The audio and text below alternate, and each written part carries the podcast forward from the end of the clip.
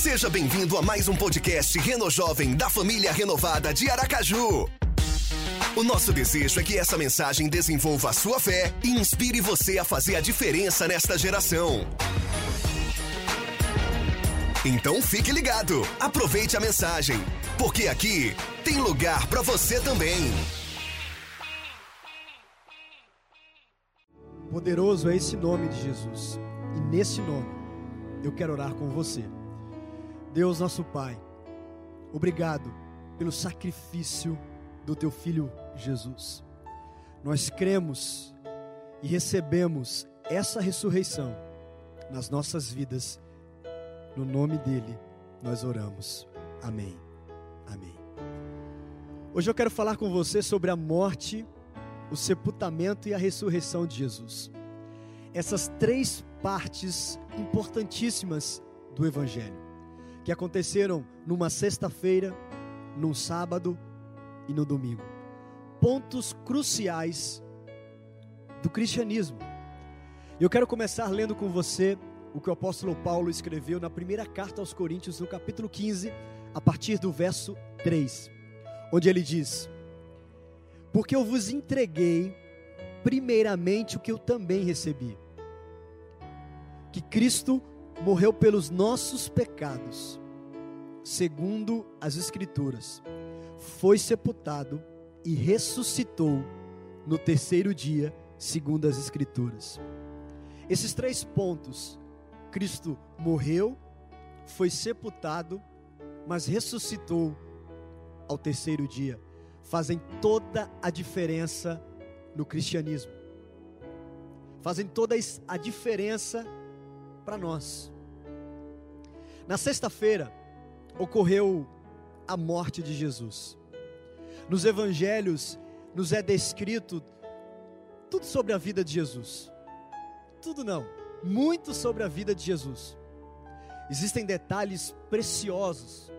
Por exemplo, antes dele ser morto, fala que Jesus preparou a refeição, ou pediu para preparar a refeição da Páscoa. Ele estava com os seus discípulos, ele pegou uma toalha, uma bacia com água e lavou os pés dos seus discípulos.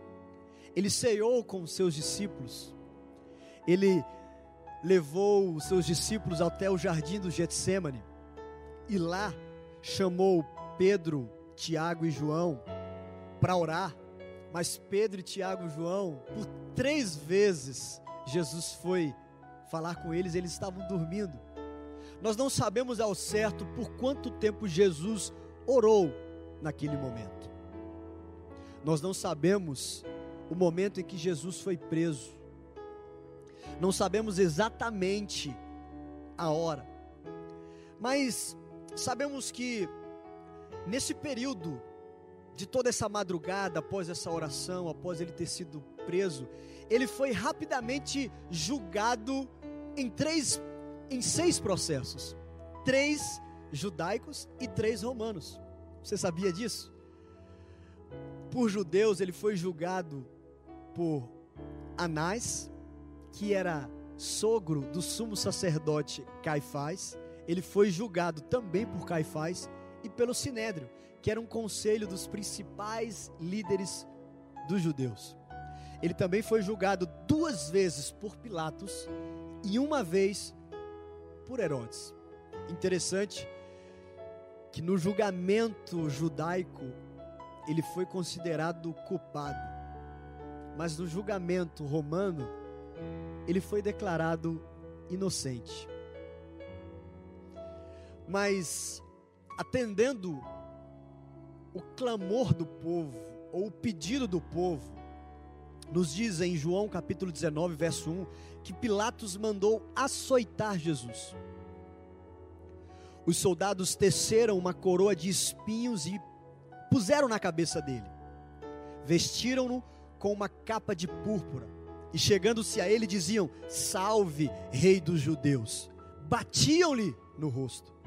Mais uma vez, preste atenção: Pilatos saiu e disse aos judeus: Vejam, eu estou trazendo a vocês para que saibam que não acho nele motivo algum de acusação.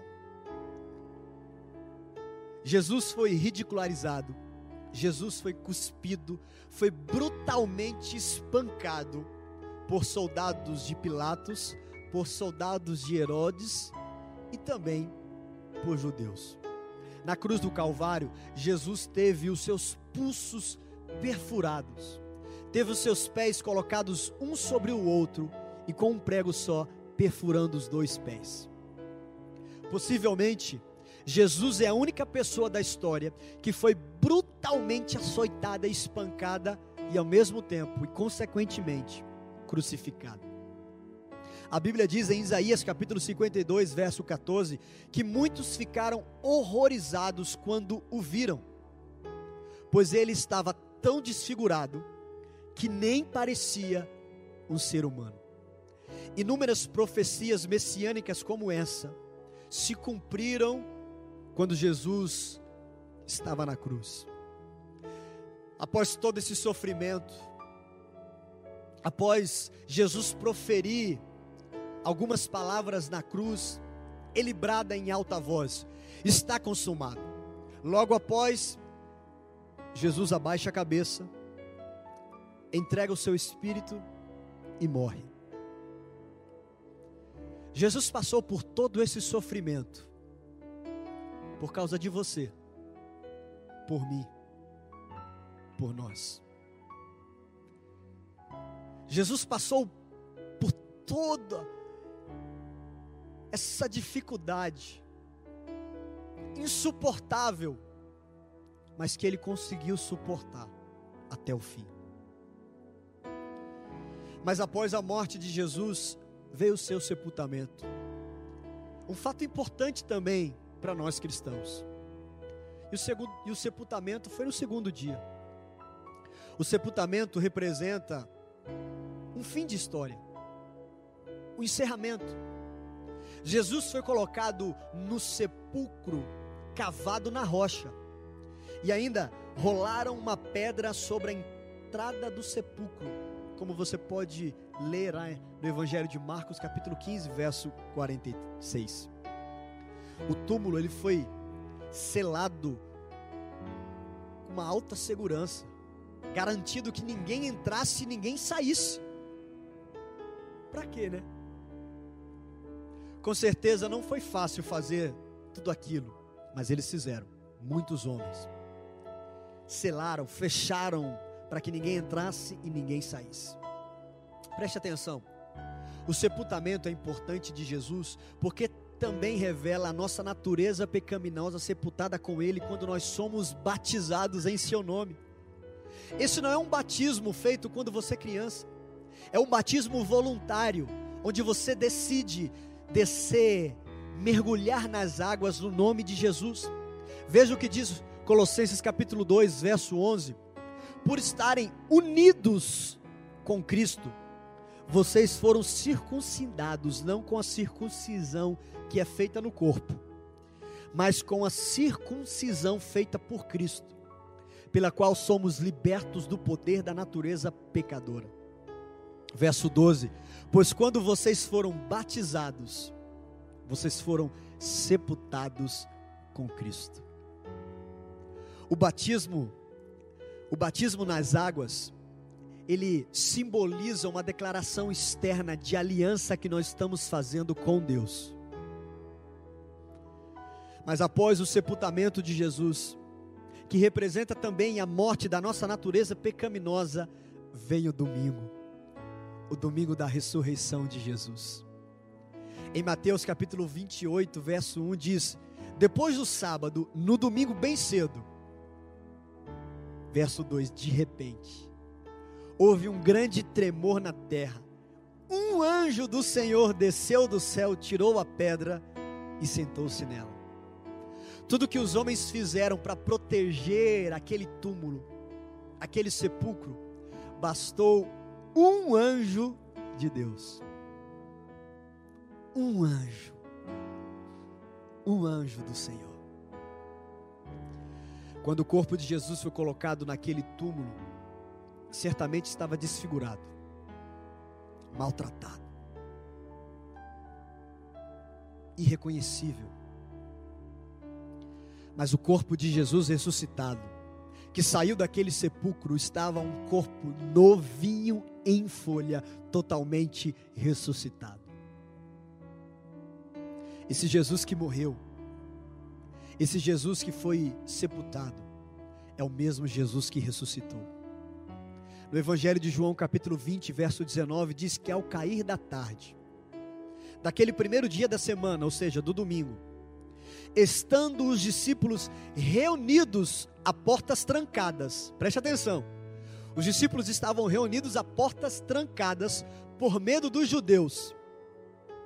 Jesus entrou, as portas estavam trancadas, mas mesmo assim Jesus entrou, pôs-se no meio deles e disse: Paz seja com vocês.